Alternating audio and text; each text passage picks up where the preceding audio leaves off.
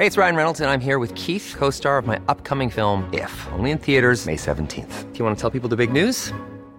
All right, I'll do. Sign up now and you'll get unlimited for $15 a month in six months of Paramount Plus Essential Plan on us. Mintmobile.com slash switch.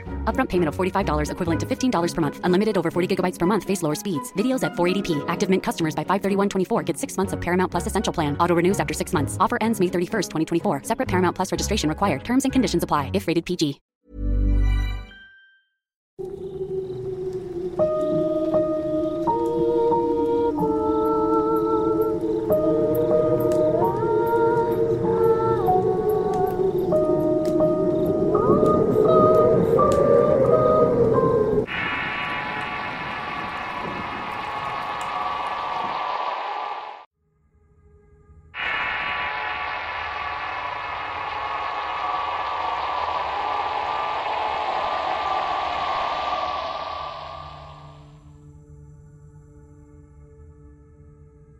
Resulta que por parte de mis tíos tengo una pasión por las volquetas. En tantos años de convivencia aprendí a conducirlas y esto porque tiene una pequeña empresa y por un tiempo trabajé para ellos. En cierta ocasión nos pidieron tierra para elevar un piso que frecuentemente se llenaba al llover. Por una u otra cosa las tres volquetas se retrasaron por lo que mi tío me dijo que ayudara y me ganaría algo extra. Solo que teníamos que trabajar en la noche a lo que yo acepté. En ese tiempo yo trabajaba de 8 de la mañana a 5 de la tarde, pero ese día se dieron las 12 de la noche y todavía tenía que sacar bastante tierra del monte. Cabe mencionar que por ahí no vivía nadie en kilómetros y para salir a la carretera tenía que manejar casi una hora completa. Ya dejando la sexta carga iba de bajada por un cerro y me detuve en un riachuelo para mojarme la cara ya que me estaba durmiendo. Volví a subir y seguí manejando y justamente en una curva había una viejita haciéndome señas para que me parara. Se me hizo raro ya que en tantos viajes no había visto a nadie pero mi tío siempre me dijo que si podía ayudar que lo hiciera. Para ella esperé a que subiera pero la doña nunca se acercó. Pensé que era por la edad que batallaba para caminar, así que me bajé para ayudarle. Pero vaya sorpresa me di cuando volteé y no había nadie. Busqué para atrás, pero ni rastro de ella. Me asusté un poco porque solamente las luces del camión estaban iluminándome y subí a manejar otra vez. Prendí las luces altas y no parecía ninguna de las otras volquetas. Volté a ver si alguien entraba al monte y sin mentirles. Me brotaron lágrimas al ver a una anciana que se acercaba y se transformó en un niño jugando con una flecha. Eso me horrorizó por completo y para empeorar las cosas el clima se puso más frío de lo normal. Encendí la radio, conecté mi música y encendí las luces interiores y prendí un cigarrillo temblando. Nuevamente agarré el valor para conducir por la carretera. Me apuré a dejar la carga, pero al volver al terreno de trabajo rompí en llanto con muchas ganas de gritar, ya que cuando estuve casi por la mitad del monte la anciana estaba a medio de la carretera con el niño. Le toqué la bocina llorando, pero no se movía ni ella tenía el niño agarrado de la mano y yo pitando. Pero no reaccionaban ni estaban de espaldas con una chompita de lana. Jamás había sentido tanto miedo en toda mi vida.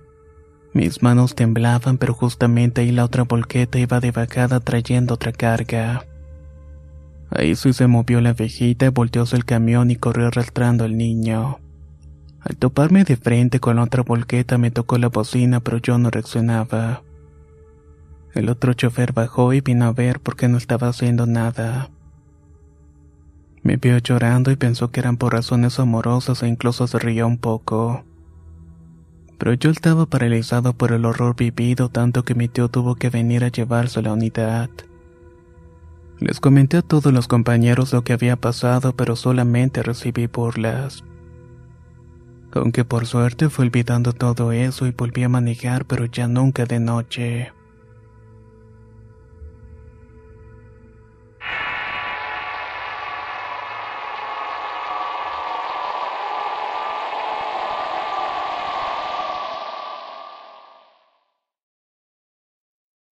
Hace algún par de meses mi esposo y yo veníamos de una fiesta para nuestra casa. Más o menos serían como esos de las dos de la madrugada. Veníamos platicando muy entrados y en ese instante vi parado un hombre por la ventana. Se encontraba a la orilla de la carretera como si estuviera esperando a alguien. Yo lo seguí con la mirada mientras lo dejábamos de largo. Mi esposo me preguntó qué pasaba porque me había quedado callada y porque estaba volteando hacia atrás. Le dije que era muy extraño que un señor estuviera a esas horas en la madrugada parado a la orilla de la carretera. Él empezó a reírse y a decirme que ahí no había nada, pero yo le insistí y le juraba y perjuraba que ahí había un hombre. Hasta se lo describí que tenía un pantalón de mezclilla, camisa de cuadros de manga larga y una gorra roja. No avanzamos mucho cuando él me decía que en verdad no había nada y que si quería podíamos volver para comprobarlo. Me quedé helada y le dije que no lo hiciera y que sí le creía. Pero él siguió sonriendo un tanto divertido pensando que yo era la que le estaba bromeando a él. En eso dio vuelta para que pasáramos por el mismo sitio. De regreso esperaba que el hombre se encontrara otra vez al lado de mi ventana. Pero vaya sorpresa y horror que al pasar por ese lugar se encontraba ahora del otro lado de la carretera. Di un grito y me tapé la cara con las dos manos. Mi esposo volteó a su ventana sin dejar de manejar, pero me volvió a decir que no había nada. En verdad que ya me está dando bastante miedo. Nuevamente tuvimos que girar y retornamos unos metros más adelante. Ahora sí ya nos dirigíamos para nuestra casa, pero lo más aterrador es que ya no se encontraba ese hombre en ese lugar. ¿Cómo era posible si no había nada alrededor? No pudo haber ido de un lugar para otro como si nada.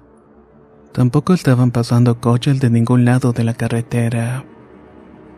Hoy en día mi esposo asegura que no vio nada aquella noche. Pero tiempo después se lo conté a mis suegros. Ese día, cuando iban de regreso a su casa, me hacen una llamada como eso de las 12 de la noche. Mi suegro, bastante sorprendido, me describe el mismo hombre que yo vi, solo que él lo vio caminando por ese tramo a la orilla de la carretera. A él también se le había hecho extraño ver a ese hombre en la nada caminando ya esas horas. Ahora cada vez que pasamos por ese pequeño tramo de carretera para volver a nuestra casa, Simplemente me tapo la cara hasta dejarlo atrás.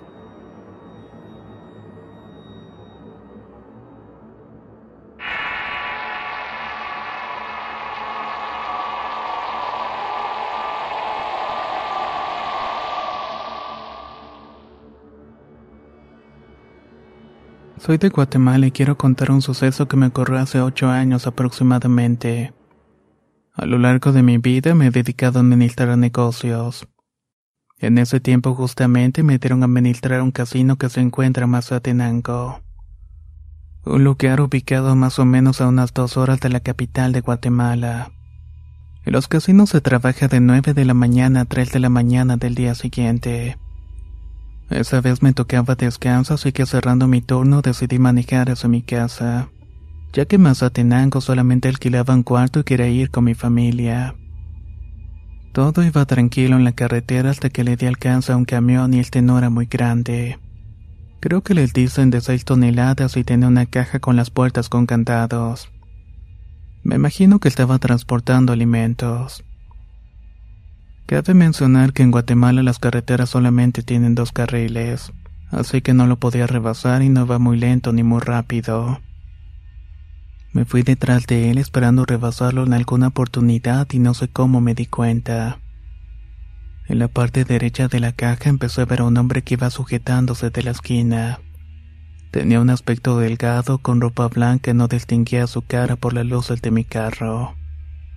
Eso significaba que era muy pálido porque se difuminaba con el resplandor de mis faros. Me asusté, pero pensé que era porque me estaba durmiendo, así que bajé los vidrios del carro para que me pegara el aire fresco. Para cuando volví a voltear, este hombre ya no se encontraba allí. Luego de unos minutos volvió a aparecer y solamente que esta vez dejó ver su rostro. Esta vez me asustó bastante. Volví a bajar los vidrios y me golpeé la cara de una palmada ya que pensé que me estaba durmiendo. Al regresar de nuevo la cara ya no estaba, pero en esos minutos volvió a aparecer. Así que lo que hice fue bajar la velocidad del carro y dejar que se fuera el camión.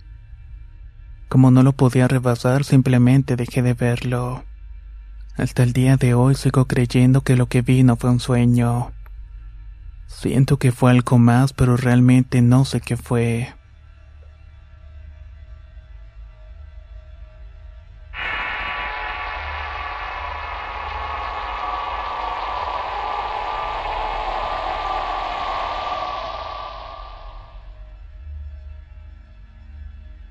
Esto me sucedió hace dos años cuando viajaba con mi padre hacia Tuxtla Gutiérrez, Chiapas.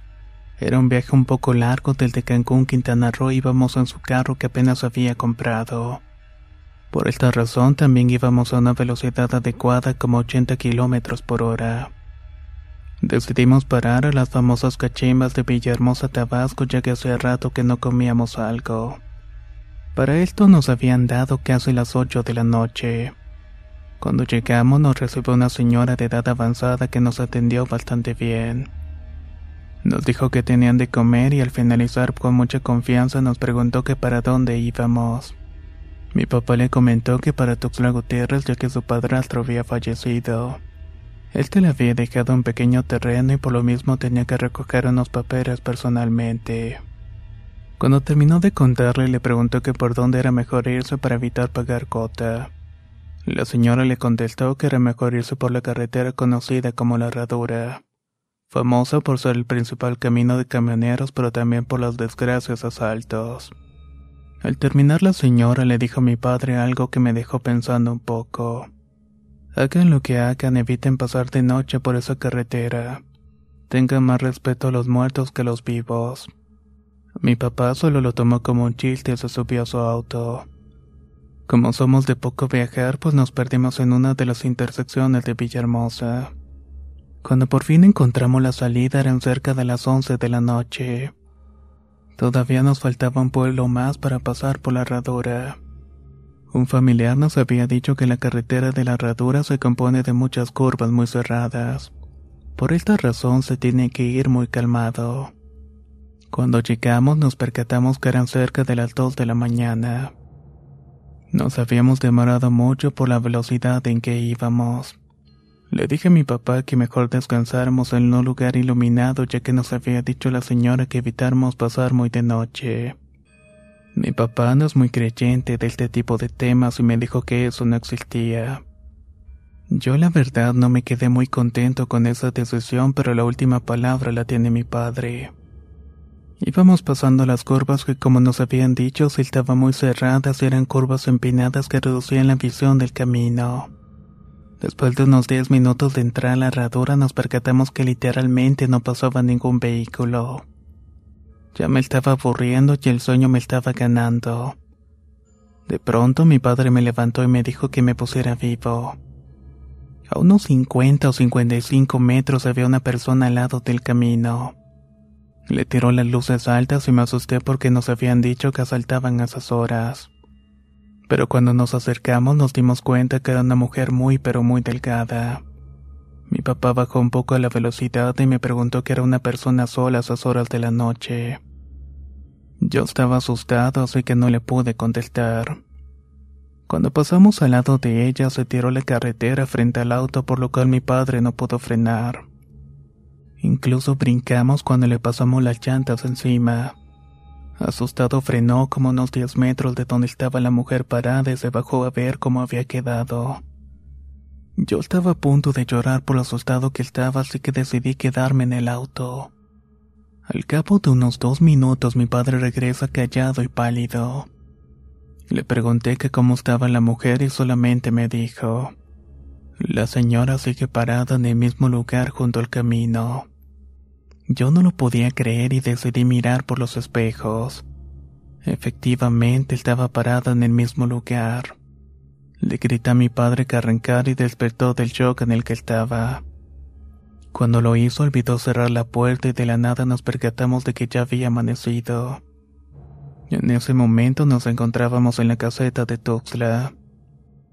Le pregunté qué había pasado y me contó que cuando bajó lo primero que hizo fue buscar entre las llantas, pero no encontró nada así que retrocedió buscando en el camino.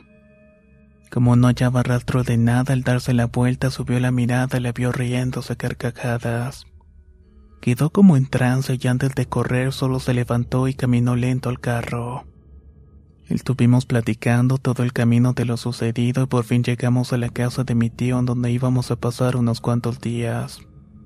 Mi papá le contó lo sucedido, mi tío solamente le dijo que esa mujer era la hija de un señor humilde de la herradura. Que un día un camionero la vio en la orilla de la carretera, así que la subió al camión y su destino fue terrible. Y aunque le hicieron funeral, la chica sigue apareciéndose durante las noches.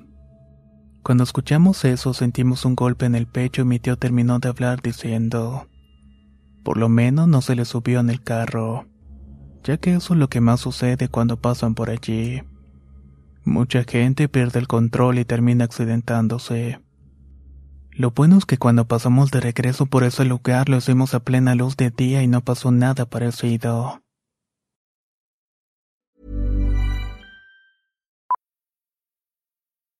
Millions of people have lost weight with personalized plans from Noom, like Evan, who can't stand salads and still lost 50 pounds.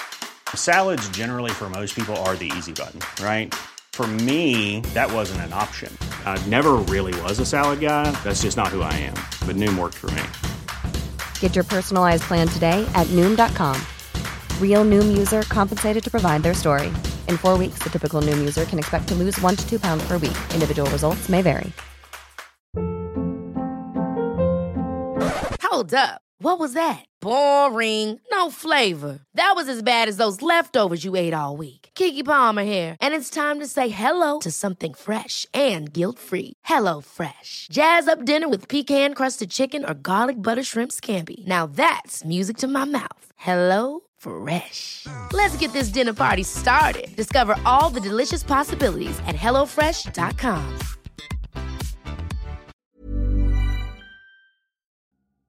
La primavera está aquí, así que es el mejor momento para sacar lo viejo de la rutina y vivir nuevas experiencias, entre ellas nuestros estrenos de terror, y hasta una nueva manera de obtener dinero con tus compras gracias a iBota. iBota es una app que puedes descargar totalmente gratis y que te da la mayor cantidad de dinero en efectivo en cientos de artículos y marcas, no solo en las botanas que disfrutas mientras nos escuchas, Olvídate de otras apps que son igual que brujos charlatanes y solamente te dan puntos fantasmas. Con iBotas simplemente agrega tus ofertas a la aplicación y obtén dinero real que podrás transferir a tu cuenta bancaria, PayPal o tarjeta de regalo.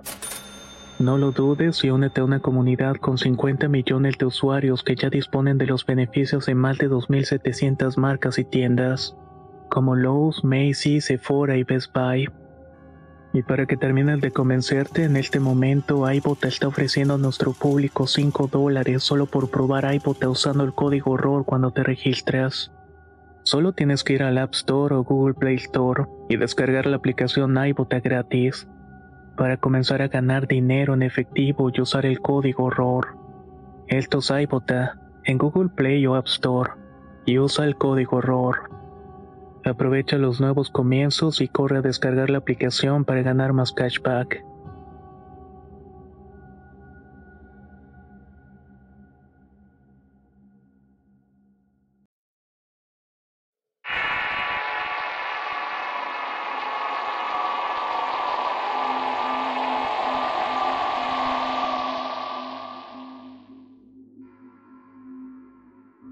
Esto que voy a contarle sucedió a mi padre. Él manejaba una ambulancia y cierto día le llamaron para una emergencia. Se trataba del fallecimiento de una niña. Junto con su compañero atendió el llamado llegaron al sitio y encontraron a la pequeña sinistrada por su detestable padrastro. Cuando mi padre le tomó el pulso sintió que ella abrió un ojo y se asustó y su compañero le preguntó qué pasaba pero no le dijo nada. Ya eran casi las 3 de la madrugada cuando levantaron todo. La cosa fue que nunca llegó la unidad de levantamiento. No saben por qué, pero ellos se ofrecieron a llevarla. Agarraron camino cuando llegaron a un semáforo empezaron a escuchar como que corrían y gritaban atrás de la ambulancia. Él y su compañero se miraron y prendieron la radio, pero los tres segundos apagó. En eso escucharon que la niña se estaba carcajeando muy fuerte. El compañero se ofreció a mirar atrás, así que se bajó y de pronto se escuchó un grito. Mi papá se asomó y vio a su compañero con una cara de terror. Se bajó rápidamente también y sin mirar cerró las compuertas de la ambulancia. Ayudó a su compañero y llegaron juntos al hospital. Pero cuando abrieron la ambulancia encontraron todo tirado alrededor de aquella pequeña. Se miraron pero nadie dijo una sola palabra. El compañero de mi padre días después de esto renunció, pero antes de hacerlo le contó lo siguiente.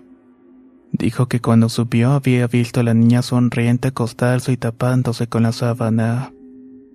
Esa escena lo había perturbado bastante al respecto y ya no quería saber nada sobre ambulancias.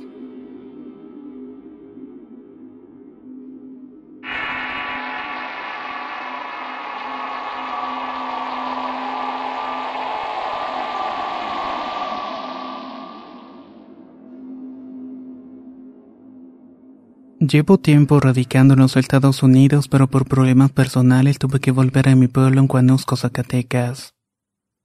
Ya que un día salí rumbo a Jalpa, pueblo vecino, y eran cerca de las 11.30 de la noche. Le dije a mi madre que iba a volver rápido, salí en mi camioneta y agarré camino. Llegando a un puente que le llaman el puente del arroyo del muerto, vi en la orilla del camino una pequeña. Lo más extraño es que era la hija de uno de los amigos de mi madre.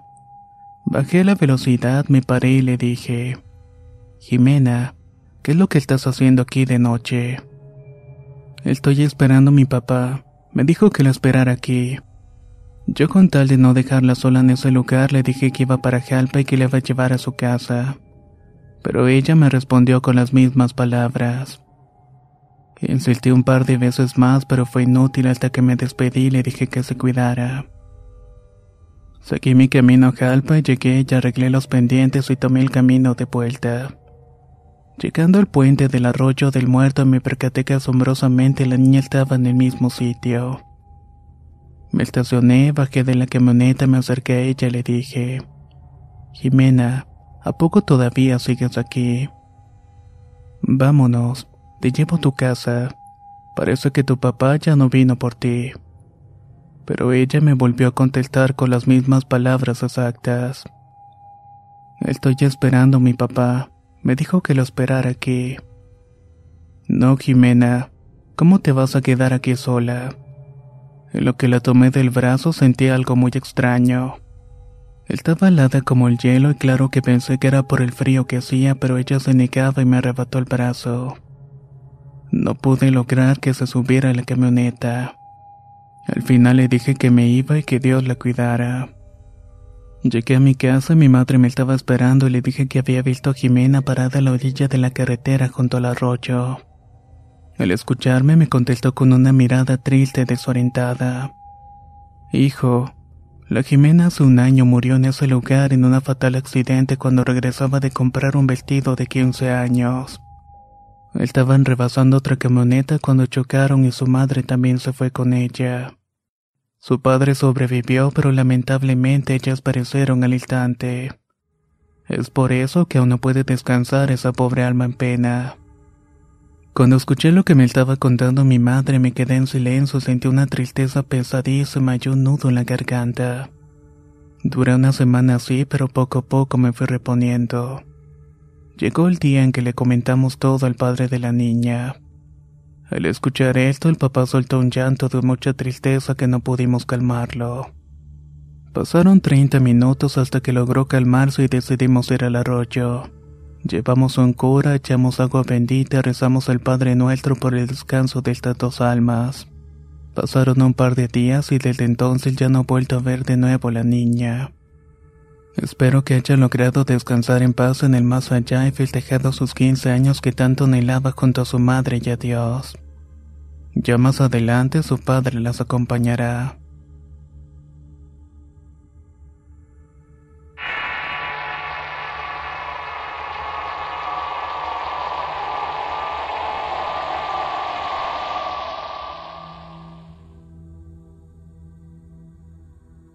Soy del estado de Puebla, pero trabajo de camionero en la ciudad de Mexford, Oregón. Me gustaría contar una experiencia que me sucedió hace algún tiempo.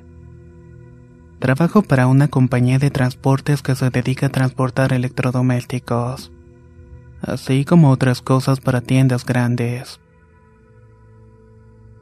Ese día me había tocado ir a recoger una carga a Cosby y me quedaba unas tres horas aproximadamente.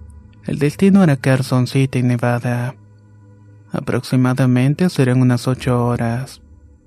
Normalmente hago mis viajes de noche porque es más tranquilo y nadie más quería cubrir esas rutas.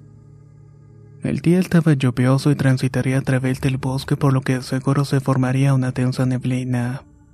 Salí rumbo a mi destino como eso de las seis de la tarde. Pasé a comprar unas cosas para comer y calcularé que estaría llegando como eso de las tres de la mañana. De esta manera podía dormir un rato mientras descargaban. Como eso de las 12.20 de la noche puse los videos del canal y la carretera estaba muy solitaria. La oscuridad era tensa con un poco de neblina. Las luces de mi camión no alcanzaban a alumbrar más allá de unos cuantos metros. No quería usar las altas porque era una molestia para mí ponerlas y quitarlas siempre que venía otro auto.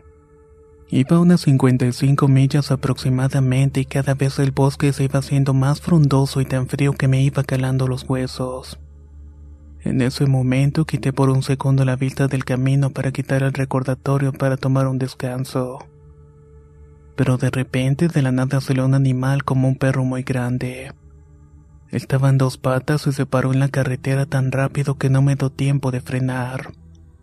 Sentí el impacto y cada uno de los ejes del camión pasándole por encima. En ese momento mi pies había erizado por los escalofríos que recorrían todo mi cuerpo. Los indicadores del tablero del camión se encendieron avisando de una posible avería. Paré el camión un poco más adelante y pensaba que había sido un venado o un lobo tal vez. Solamente un simple animal, pero los escalofríos me seguían recorriendo todo el cuerpo. Puse las intermitentes el freno de mano y miré por el retrovisor, pero solamente se veía una oscuridad impenetrable. Me armé de valor y entonces bajé del camión. Abrí la compuerta y tomé mi lámpara y caminé hacia la parte de atrás para buscar al animal que había atropellado. Pero no había nada. No había rastros de sangre ni nada por el estilo. El miedo me invadió más y corrí a la parte frontal del camión. Tenía que encontrar rastros del animal en la parrilla, pero no había nada. De hecho, estaba prácticamente intacta.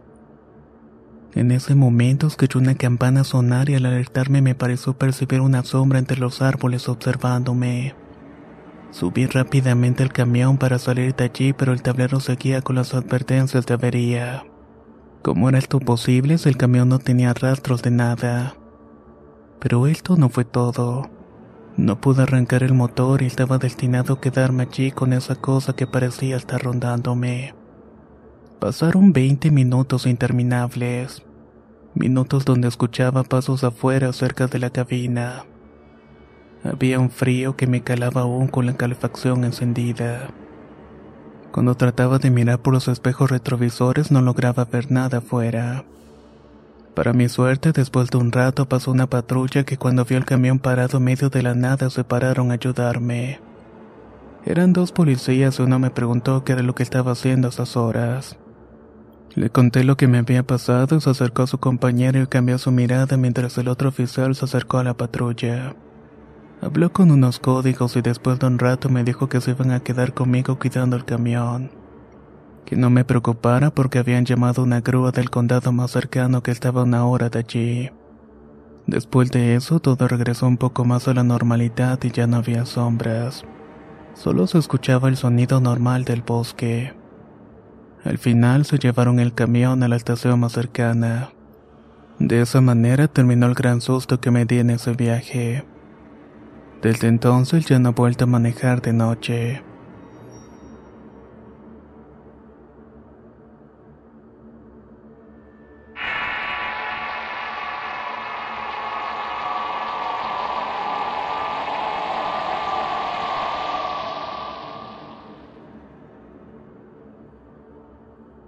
Soy estudiante de medicina originario de Masaya, Nicaragua.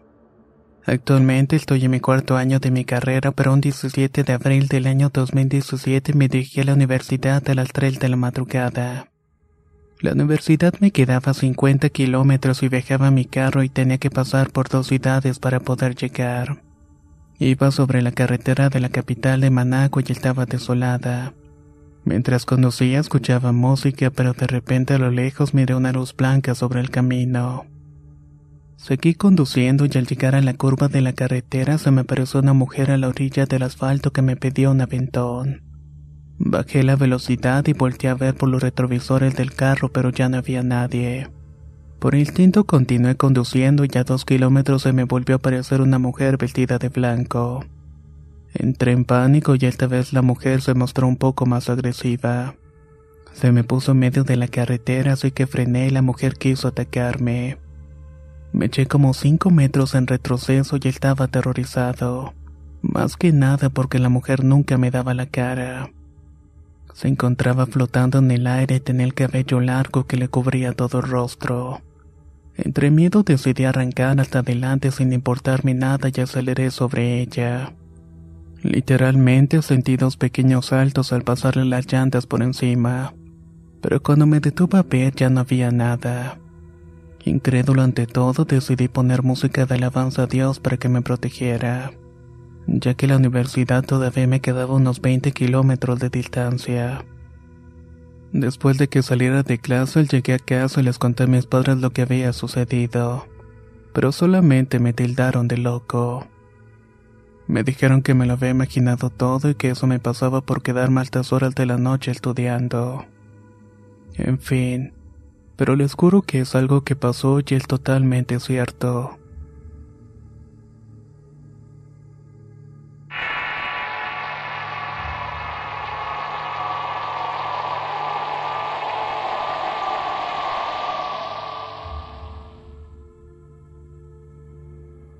Por el año 2018 trabajaba en una dependencia de gobierno como supervisor.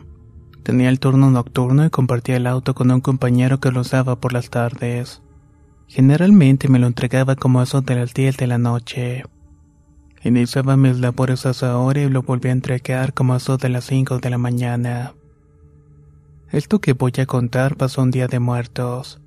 De hecho, días antes los dos, como no somos muy creyentes, hacíamos bromas sobre la fecha. La cuestión es que ese día al recibir el auto sentí algo extraño mientras iba manejando por la ciudad. Incluso al terminar el turno me sentía un poco cansado. Al entregar el auto mi amigo me llevó a mi casa y cuando íbamos llegando a lo lejos vi a una persona extraña. Cuando nos acercamos noté que era una mujer de pantalón azul y playera blanca. Nos estacionamos pero sorpresivamente se acercó al auto e intentó abrir la manija de la puerta.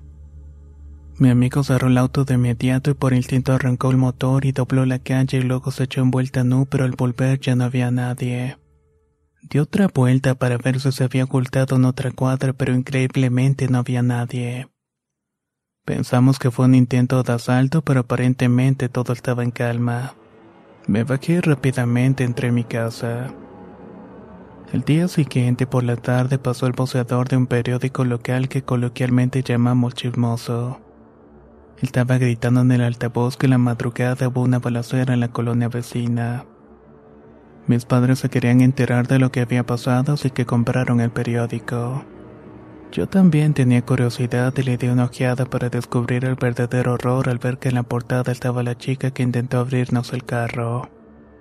Cuando leí la nota leía que los hechos ocurrieron entre la una de la mañana y se me hizo un nudo en la garganta. No había forma de que eso fuera posible porque nosotros habíamos vuelto como eso de las 5 de la madrugada. Les conté a mis padres y a mi amigo y ellos coincidieron de que era un alma que había muerto de forma violenta y que ésta se nos había aparecido en forma de espíritu. Tal vez se nos había aparecido por hacer bromas al respecto. Claro que desde ese entonces ya no he vuelto a bromear sobre ese tipo de cosas y también he evitado trabajar de noche.